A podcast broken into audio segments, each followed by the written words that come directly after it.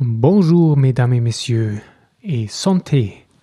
Und damit herzlich willkommen zu einer neuen Folge des Weinstein Podcasts. Mein Name ist Jan und ich begrüße euch recht herzlich zur ersten Folge in Frankreich unserer Weinreise. Wir beginnen im Elsass, das gar nicht so weit von unserer Haustür entfernt ist, liegt direkt am Rhein gegenüber des Weinbaugebiets Baden zwischen den Vogesen und dem Rhein und ist damit sehr ähnlich zu deutschen Weinbaugebieten und trotzdem ganz besonders. Wir schauen, welche Weinberge taugen was, welche Ortschaften sollte man auf dem Schirm haben, welche Rebsorten wachsen im Elsass und ja, trinken am Schluss natürlich noch einen wunderschönen Elsässer Wein. Insofern viel Spaß beim Zuhören.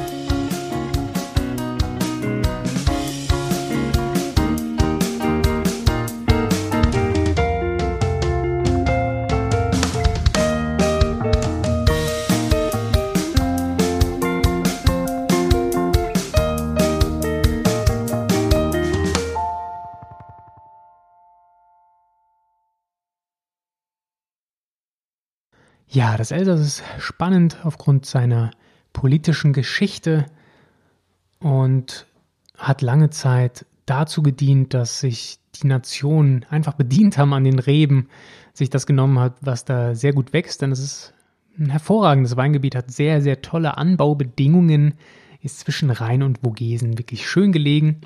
Und ja, Rhein und Vogesen waren eigentlich immer Grenze zwischen den Ländern auch. Und äh, ja, genau hier zwischen liegt das Elsass. Ähm, einige Straßennamen, wenn man da durchzieht, ich war vor kurzem in Straßburg, erinnern an deutsche Einflüsse. Der Dialekt zum Teil ist auch noch ähnlich zu deutschen Dialekten. Ähm, also es ist wirklich eine ganz durchmischte Region und eben auch die Weinwelt dort ist sehr durchmischt. Ich würde sagen, ähm, man könnte sagen, dass eigentlich wird da deutscher Wein gemacht, aber auf französische Art. Also viele Rebsorten sind ähnlich, Klima und Boden sind ähnlich. Ähm, Baden ist ja direkt gegenüber, über den Rhein rüber sozusagen ähm, und ähnelt sich schon auch im Klima sehr. Ähm, ja, leider durch Politik zerschritten und dadurch konnten sich nie die allerbesten Lagen entwickeln. Das kam erst später. Wie gesagt, oft war es Lieferant für Verschnittmaterial der Grenzparteien, die dann einfach ja aus dem vollen Korb des Elsasses geschöpft haben und sich ähm, ja, Verschnittmaterial dort besorgt haben. Ja, die, die tollen Anbaugebiete, Anbaubedingungen ähm, werden nun aber desto mehr genutzt im Elsass und es werden wirklich hervorragende Weine hervorgebracht. Allen voran Cremant d'Alsace. Das sollte jedem etwas sagen, der gerne Schaumwein trinkt. Aber das wird heute eine untergeordnete Rolle spielen. Erstmal behandeln wir ja, die Region, das Terroir und fangen da an in der Region von Straßburg bis Mulhouse im Süden. Also Straßburg im Norden, Mühlhaus im Süden. So zieht sich das Elsass entlang des Weinbaugebietes Elsasses.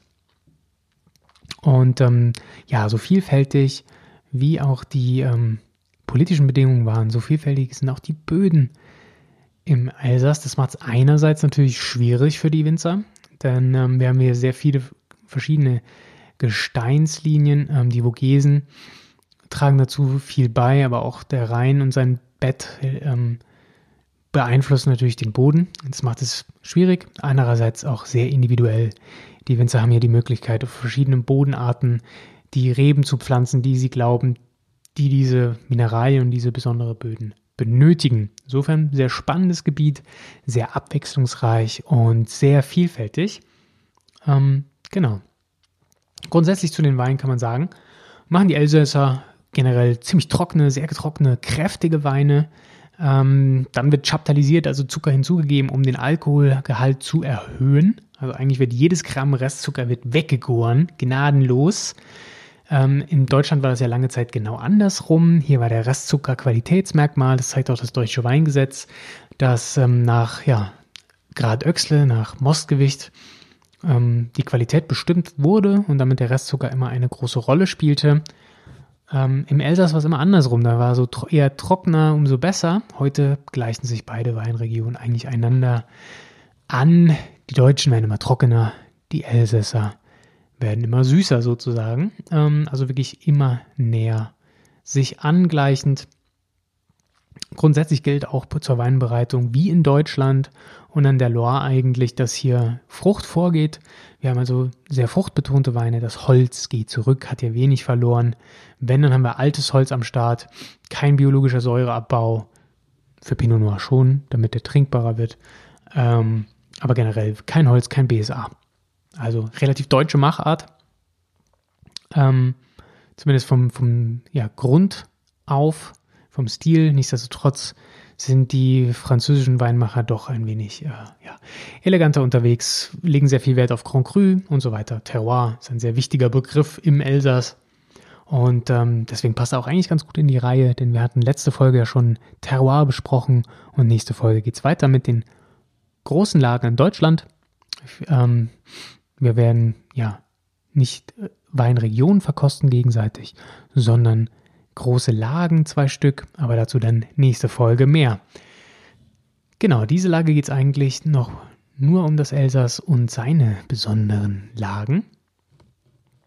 Ähm, was auch noch ähnlich ist und zu erwähnen sein sollte zum deutschen Wein, ist, äh, dass es hier auch gerne Spätlesen gibt im Elsass im Herbst. Vendron tardif nennt man das oder auch edelfaule ähm, ja, Beeren auslesen, ähnliche Weine, die nennt man dann Selection de Grain Noble. Selection de Grain Noble, sorry. Ja, äh, mit dem Fremdsprachen müsst ihr mal ein bisschen verzeihen. Ich hatte zwar lange Französisch in der Schule, ich habe aber nicht aufgepasst. Ähm, genau, also Beeren auslesen ähnlich, meist etwas trockener, mehr Alkohol, als das bei der typischen deutschen Beerenauslese der Fall ist. Ähm, ja, Rebsorten sind vor allen Dingen Riesling und damit ganz in der Tradition des Rheins, aber auch Pinot Gris, das werden wir nachher verkosten, Pinot Blanc, Gewürztraminer, Muscat, Silvaner, Pinot Noir, aber wirklich vor allen Dingen Weißwein geprägte Region. Riesling ist Top-Erzeugnis, macht einen fantastischen Weißwein, fantastischen Riesling, aber auch der Pinot Gris kommt gleich danach eigentlich an, am Stellenwert eher körperreicher, weniger duftig. Wirklich sehr körperreiche Weine, das macht die Pinot Gris sehr besonders. Man sagt ja auch, ähm, ja, wenn man Grauburgunder trinkt, dann bitte aus dem Elsass. Das ist eine ganz eigene Nummer. Wirklich sehr fest, körperreich, stoffig, ganz, ganz tolle Weine im Vergleich zu anderen Grauburgundern, die man so kennt. Ähm, und vor allem hervorragend zum Essen, liebe Leute. Kann ich absolut empfehlen. Gerade riesige Gastro-Empfehlung ist Pinot Gris, Elsass. Ähm, viel besser zu paaren als zum Beispiel Riesling. Ja, Muscat wird meistens ein Verschnitt mit äh, angeboten oder ist meistens ein Verschnitt zwischen Muscat Autonel und Muscat Blanc. Ähm, gerne als Aperitif. Ähm, Auxerrois ist noch eine Rebsorte, die im Elsass viel vorkommt. Wird auch gerne mal als Klevener bezeichnet und ist meist die Basis für Cremant d'Alsace. Schön trocken ausgebaut. Genau. Und Cremant d'Alsace kennen einige wahrscheinlich, hat auch meist ein wenig eine fruchtigere Note. Ist nicht dem Champagner so ähnlich. Ähm, was besonders noch zu erwähnen sein sollte für das Elsass ist der Edelzwicker. Das ist eine spezielle Bezeichnung für ein Cuvée aus Pinot Blanc und Chasselas als Grundlage. Genau. Kommen wir aber nun zu den Lagen, die ich eben schon angeteasert hatte, denn Grand Crus sind besonders wichtig für das Elsass. Die wurden 1983 eingeführt, das ist also noch nicht so lange her. Und Riesling, Pinot Gris und Gewürztraminer und Muscat sind die einzigen ja, Rebsorten, die darauf angebaut werden dürfen. Also die eine Grand Cru-Lage angemessen sind. Hm. Vor allem finden wir solche Grand Cru-Lagen westlich von Straßburg Dort haben wir nämlich Ton- und Kalksteinböden, die sich besonders gut für Weißweine eignen. Ähm, westlich von Colmar zieht sich ein langer Streifen gegen Süden, also leicht nördlich von Colmar bis in den Süden, aber immer westlich von der Stadt gelegen. Das ist so ein Streifen, dem, wenn man den auf der Landkarte bereist, wird man sehr, sehr tolle Weinberge und Weingüter finden. Ähm, westlich von Mühlhaus liegt Tann, das ist ein Weindorf mit der wunderbaren Grand Cru-Lage Range oder Range geschrieben. Ähm, dort macht zum Beispiel Zint Hubrecht, Zint Humbrecht, Entschuldigung, sehr, sehr krasse Weine auf Vulkanstein. Ähm, das Weingut Schoffit oder Schofit äh, macht dort auch sehr, sehr gute Weine. Also ganz, ganz fantastische Grand Cru-Lage. Hier mal nur gerade so rausgehauen. Ähm, ja, das Weinbaugebiet an sich lässt sich untergliedern in Basel, oh, mein Französisch, Barin und Outre, also ba, oder heißt es Baserin? Hm. Ja, also Niederrhein und Hochrhein sozusagen. Ähm, Baserin ist im, im oder Barin ist eher um Straßburg gelegen, also quasi nördlicher der Niederrhein. Ähm, von dort kommen eher leichtere Weine, da die Vogesen hier nicht ganz so hoch, nicht ganz so nah, nicht ganz so dicht sind und dadurch weniger die Weinberge schützen können. Daher sind hier eher leichtere Weine am Start. Weiter gegen Süden um Colmar, Turkheim und dann Richtung Müllhaus ist das Ganze schon etwas anderes. Hier kommen ein bisschen schwerere, stoffigere Weine her. Dort befindet sich auch eigentlich das Elsass-Herz, ja. Und zwar um Colmar und Turkheim herum äh, liegt so das zentrale Weinbaugebiet des Elsasses. Hier sind sehr, sehr viele hochwertige Lagen, sehr viele Weingüter, die äh, prestigeträchtig sind. Und das Ganze zieht sich runter, runter bis Mühlhaus. Das sind alles Osthänge vor allen Dingen im Elsass. Äh, da wir hier links vom Rhein sind ähm, die Vogesen also auch noch weiter westlich sind, ist das alles eher Osthanglage, Ost- bis Südhanglage. Wir haben hier sehr, sehr viele Vorsprünge der Vogesen, aber, und das macht das Ganze sehr hügelig und bergig. Und damit gibt, ergibt sich die Möglichkeit, auch viele günstige Lagen in Süd-Südost-Richtung auszulegen ähm, was wirklich ähm, ja, gut für den Wein ist. Wir können hier durch die Versprenkeltheit der Berge relativ viel Weinberge so ausrichten, dass es auch in Südlage geht. Ähm, das Terroir an sich sehr, sehr abwechslungsreich. Ich habe eben schon mal gesagt, dass wir verschiedene Böden haben, von Vulkanstein ähm, in Tann bis zum Ton- und Kalkstein Richtung Straßburg.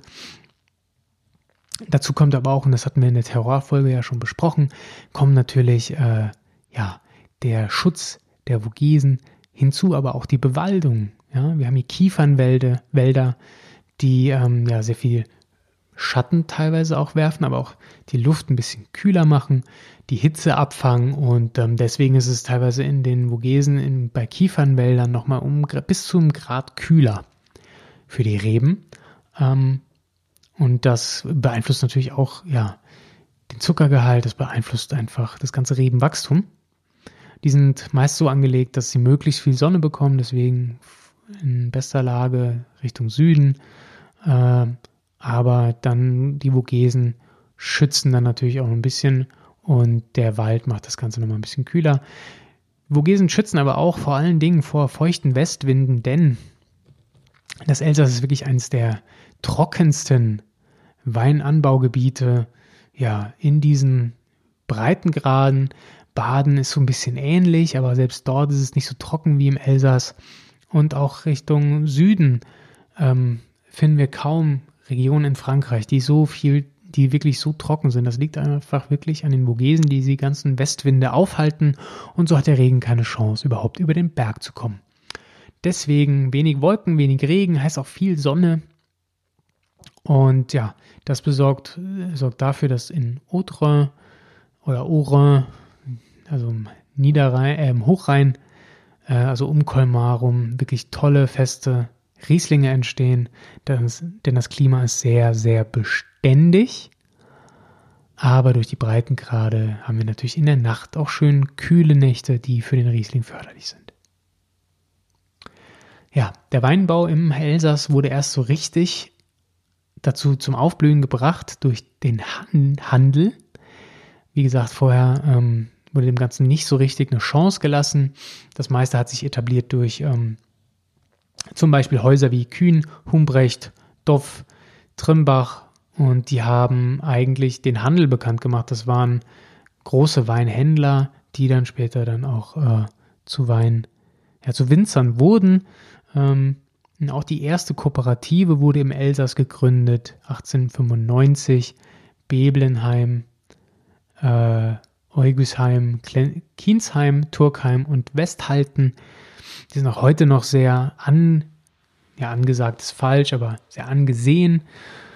große Kooperativen. Also Elsass war, das Elsass war immer schon durch seine Zwischenposition zwischen Frankreich, Deutschland und so weiter äh, und diese politische Situation dazu gezwungen, ja, quasi das Glück selbst zu suchen und dadurch wurde Handel und äh, Kooperativen einfach sehr gefördert und ähm, daraus entwickelte sich dann so richtig erst der Weinbau im Elsass. Später kam dann das Grand Cru-System, wie gesagt, 1983. Dadurch erhoffte man sich dann von der reinen Rebsortencharakteristik, die eben im Elsass wirklich äh, dominant war, ähm, auf das Terroir in Verbindung mit der Rebsorte zu kommen. Bis dahin war Elsass wirklich bekannt für Pinot Gris, für Riesling, für Muscat und für Gewürztraminer. Und diese Rebsortencharakteristiken wurden ausgebaut. Da war klar hier, wir machen typisch Gewürztraminer, wir machen typisch Riesling. Aber ähm, das war dann irgendwann zu einseitig und hat natürlich auch ein bisschen äh, ja, nicht die Prestige gebracht, die viele französische Weine hatten. Und deswegen erhoffte man sich vom Grand Cru-System mehr auf das Terroir zu kommen, die Weine sozusagen zu spezialisieren, zu exklusiven Weinen zu machen, wie wir in der letzten Folge auch schon besprochen haben. Und ähm, dann wurde auch eben vorgeschrieben, welche Grand Cru wie bestockt werden darf. Ne? Da gab es dann mittlerweile klassische Bestockung für bestimmte Lagen. Ähm, und so wurde zum Beispiel nördlich äh, von Gübwiller äh, das Zinnköpfle, die Lage mit Gewürztraminer gemacht. Ne? Das ist Kalkstein, da wächst auch ein bisschen Riesling, aber da hat man gesagt, nee, Zinnköpfle, das ist vorwiegend, soll hier Gewürztraminer ähm, angebaut werden. Dann die Südostlage Vorburg bei Ruffach hat Mergel und Sandsteine. Da sagt man, okay, das eignet sich besonders gut für Muskat. Bauen wir den dort aus. Ansonsten in Gübwiller gibt es noch Sandstein auf der Lage Kitterle oder Kitterle. Äh, hier werden diverse Rebsorten angebaut. Ist nicht ganz so spezialisiert, gehört übrigens der äh, Domain Schlumberger. Genau, also Grand Cru hat dafür gesorgt, dass man versuchte, das Terroir zur Geltung zu bringen und man sagt, okay, bestimmte Grand Cru-Lagen eignen sich auch für bestimmte Rebsorten und so verband man quasi das Rebsortentypische, was für das Elsass auch bekannt war, mit dem geschätzten und gesuchten Terroir-Charakter, den dieses wunderbare Weinbaugebiet auch zu bieten hat. Die Granitsockel der Vogesen hingegen sind wirklich ähm, auch super geeignet für Riesling. Die ähm, werden besonders vollmundig, um, zum Beispiel in den Lagen Brand in Turkheim oder in der Lage Schlossberg in Kiensheim. Da so ein bisschen Granit mehr am Start. Also ihr seht schon ganz, ganz, ganz verschiedene Arten von Gestein haben wir hier. Die Vogesen beeinflussen das Ganze. Der Rhein. Insofern haben wir nochmal schöne Rückbezüge zu unserer letzten Podcast-Folge, wo es um Terroir ging und wir diese ganzen Einflussfaktoren des Terroirs besprochen haben. Und hier im Elsass spiegelt sich das einfach wunderbar wieder. Deswegen habe ich die Folge einfach so ein bisschen dazwischen geschoben. Erstens mal durch meine Reise nach Straßburg. Ja, Reise, das klingt so, als wäre ich tagelang unterwegs gewesen, ja. Zwei Stunden oder so. also ja, kein Ding. Aber das spiegelt sich einfach wunderbar mit den Grand Cru-Lagen und deswegen dachte ich, packe ich hier das mal rein, so als kleiner Anknüpfungspunkt zur Terroir, äh, zum Terroir-Podcast, der nächste Woche weitergeführt wird. Was das Elsass noch besonders macht, ist das Klo-System. Klo geschrieben C-L-O-S, nicht falsch verstehen. Ähm, und das hat zu sagen, dass hier nochmal mehr spezialisiert wird. Da sind nochmal einige richtig spitzfindige Winzer am Start, die meinten, Grand Cru, ne, das ist mir nicht genau genug. Wir haben in unserem Grand Cru noch eine ganz besondere Mini-Lage und zwar, und die sind noch so stolz auf ihren Namen und diese Mini-Lage, dass sie das nochmal extra als Klo bezeichnen oder extra auf die Flasche schreiben. Zum Beispiel Trimbach Clos Saint-Dune ähm, das ist angeblich auch der ja, feinste Riesling der Welt. Ähm, der wird auf einem Teil der großen Lage Rosacker angebaut. Aber der schreibt nicht Rosacker Grand Cru auf seine Flasche, sondern Clos Saint-Hune. Hühn. Das Haar spricht man ja nicht, habe ich, hab ich mir sagen lassen. Ja, also die Domaine Trimbach. Mich hervorragende Weltklasse Rieslinge. Und ja, da steht nicht Grand Cru drauf, sondern Clos Saint-Dune. Weil das nochmal eine kleine Lage auf der Lage ist. Also da wird das wirklich in die Spitze getrieben, aber die Winzer gehen davon aus, dass dieser kleine Flecken Erde doch noch viel mehr Potenzial hat als die paar Hektar drumrum, die zur gleichen Lage gehören. Ja, ähm, das Ganze macht es natürlich nochmal exklusiver. Ähm, Grand Cru reicht wohl nicht. Und das macht das dann nochmal für die wirklich richtigen Weinfans interessanter, die dann auch versuchen zu sagen, hey, so ein Klo-System, das macht doch Sinn. Da kommt das, der richtig gute Stoff her. Grand Cru, das kann ja jeder. So macht zum Beispiel auch die Domaine Weinbach. Die macht das mit dem Clos de Capucin oder Capucin. Ähm, und zwar am Fuße der Schlossberghänge in Kiensheim. Oder Zint Humbrecht macht das auch. Zint Humbrecht übrigens sehr zu empfehlen. Ähm, die machen mit dem Klo Hauserer ähm, beim Grand Cru Hengst nochmal extra eine Unterscheidung oder mit dem Klo Jepsal bei Turkheim. Also ihr merkt schon, die Elsasser, die, denen ist es sehr wichtig, wo ihr Wein wächst. Die äh, haben einen sehr hohen Anspruch an ihr Terroir. Und das macht das Elsass für mich auch so besonders. Wir haben hier wirklich ähm, etwas, das aus dem Bordeaux, äh, Entschuldigung, aus dem Burgund rüberschwappt. Ähm, das sehen wir mittlerweile in Deutschland auch durch den VDP und so weiter. Da wurde auch, ähm, ja, der Restzuckergehalt über Bord geworfen und die richtige Qualität im Terroir gesucht, in der Lage. Das besprechen wir nächste Woche noch genauer. Aber das Ganze spiegelt sich natürlich in Frankreich wieder, kommt eigentlich wirklich aus dem Burgund und hat sich aber in dem Elsass auch niedergeschlagen. Und dort geht es mittlerweile so weit, dass es sogar noch extremer wird. Aber ja, wirklich sehr, sehr, sehr besondere Weine. Und einen davon wollen wir jetzt trinken. Und zwar von der Grand Cru-Lage Kessler und zwar vom der Domaine Schlumberger einen Pinot Gris von 2014. Und ja, der ganze wird, der ganze Wein wird vorgestellt auch bei Instagram TV oder in der Story. Checkt das mal aus. Ich habe das gefilmt, das Ganze, dann seht ihr den Wein. Ich beschreibe den Wein. Die Beschreibung lade ich euch aber natürlich hier in den Podcast. Das heißt, ihr hört den gleich auch hoffentlich mit annehmbarer Qualität. Da bin ich auch ein bisschen am Rumfuchsen, dass das ähm, ja ähnlich qualitativ wird wie hier in dem normalen Podcast spreche, den ich jetzt an den Tag lege. Mit da so ein Mikrofon angeklemmt. Das ist noch nicht so, wie ich das haben möchte, aber ich bin am Basteln, bitte verzeiht mir. Und ich hoffe, dass das qualitativ mithalten kann. Ja, schaut euch das gerne an bei IGTV. Und irgendwann wird es auch mal bei YouTube hochgeladen, wenn ich denn die Zeit dafür finde. Vorerst aber natürlich hier im Podcast genauso zu hören wie bei Instagram. Ja, über Kommentare würde ich mich freuen. Wart ihr im Elsass? Ist Elsass was für euch? Trinkt ihr Weine aus dem Elsass? Oder ist euch das zu sehr an, nah an Deutschland, dass ihr sagt, da kann ich gleich deutschen Riesling trinken? Oder ist euch das zu französisch? Ja, würde mich mal interessieren. Ähm, genauso würde es mich interessieren, was ihr von Grand Cru haltet. Ist das für euch übertrieben? Schmeckt ihr das Terroir? Ist das für euch Geldmacherei? Oder glaubt ihr daran, dass der Boden wirklich äh, neue Geschmäcker, neue Aromen ähm, preisgibt. Das würde mich, ja, das fände ich spannend mal zu diskutieren.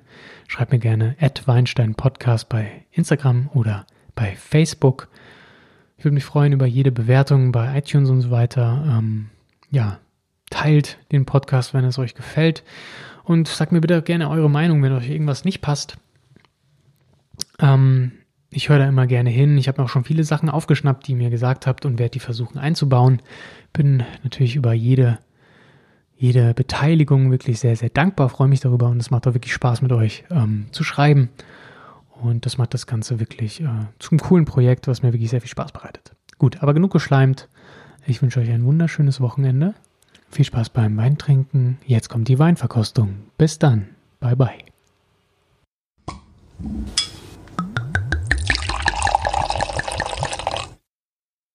Hier geht es wirklich nur um diesen Wein. Und zwar ist das, ja, aus dem Elsass, Domaine Schlumberger Pinot Gris und zwar von der Grand Cru-Lage Kessler.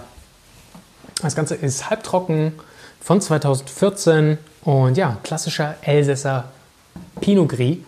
Ähm, was wir als Grauburgunder kennen, das nennen die Franzosen Pinot Gris, ist ja eine Mutation des Pinot Noir und ja, hat manchmal den Ruf, dass es ein zu einfach gestrickter, zu langweiliger Wein ist.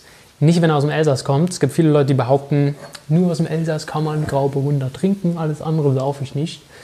Ähm, jo, kann man so sagen. Ich glaube aber, es gibt auch gute Grauburgunder. Nichtsdestotrotz, Elsässer Pinot Gris ist eine Klasse für sich. Genau wie Elsässer Riesling und Gewürztraminer eine der edlen Trauben, deswegen auch für Grand Cru zugelassen.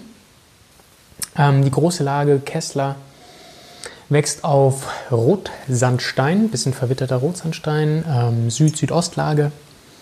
Und ja, Grand Cru Weine sollte man kaufen, solange sie günstig sind. Das ganze Zeug kostet 20 Euro. Schlumberger ist natürlich ähm, ja, eine Domain, die ist ein bisschen größer, ein bisschen kommerzieller, kennt jeder.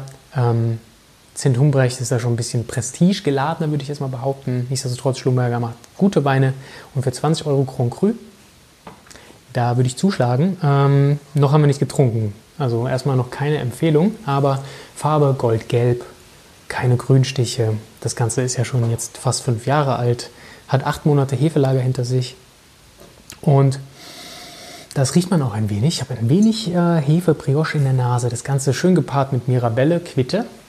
Äh, vor allem Mirabelle. Ich würde sagen, so eine Mirabellentat kommt da in die Nase. Akazienhonig, das ist wirklich, puh, ich rieche das von hier, eben beim Einschenken schon. Ähm, sehr cremig, es riecht total nach Karamell, also eine Karamellart. Eher diese Akazien dunkler Honig, ne? das feinwürzige kommt da noch mit raus, was typisch Grauburgunder ist. Keine Petrolnote wie, bei, wie beim Riesling, sondern wirklich gelbe Steinfrucht und zwar kandiert, würde ich sagen. Ähm, ja, probieren wir mal, was an der Zunge kann. Mhm. Hm. Ja, pum, okay. Erstmal Zucker. Hm. Das erste Eindruck relativ süß, halbtrocken würde ich sagen.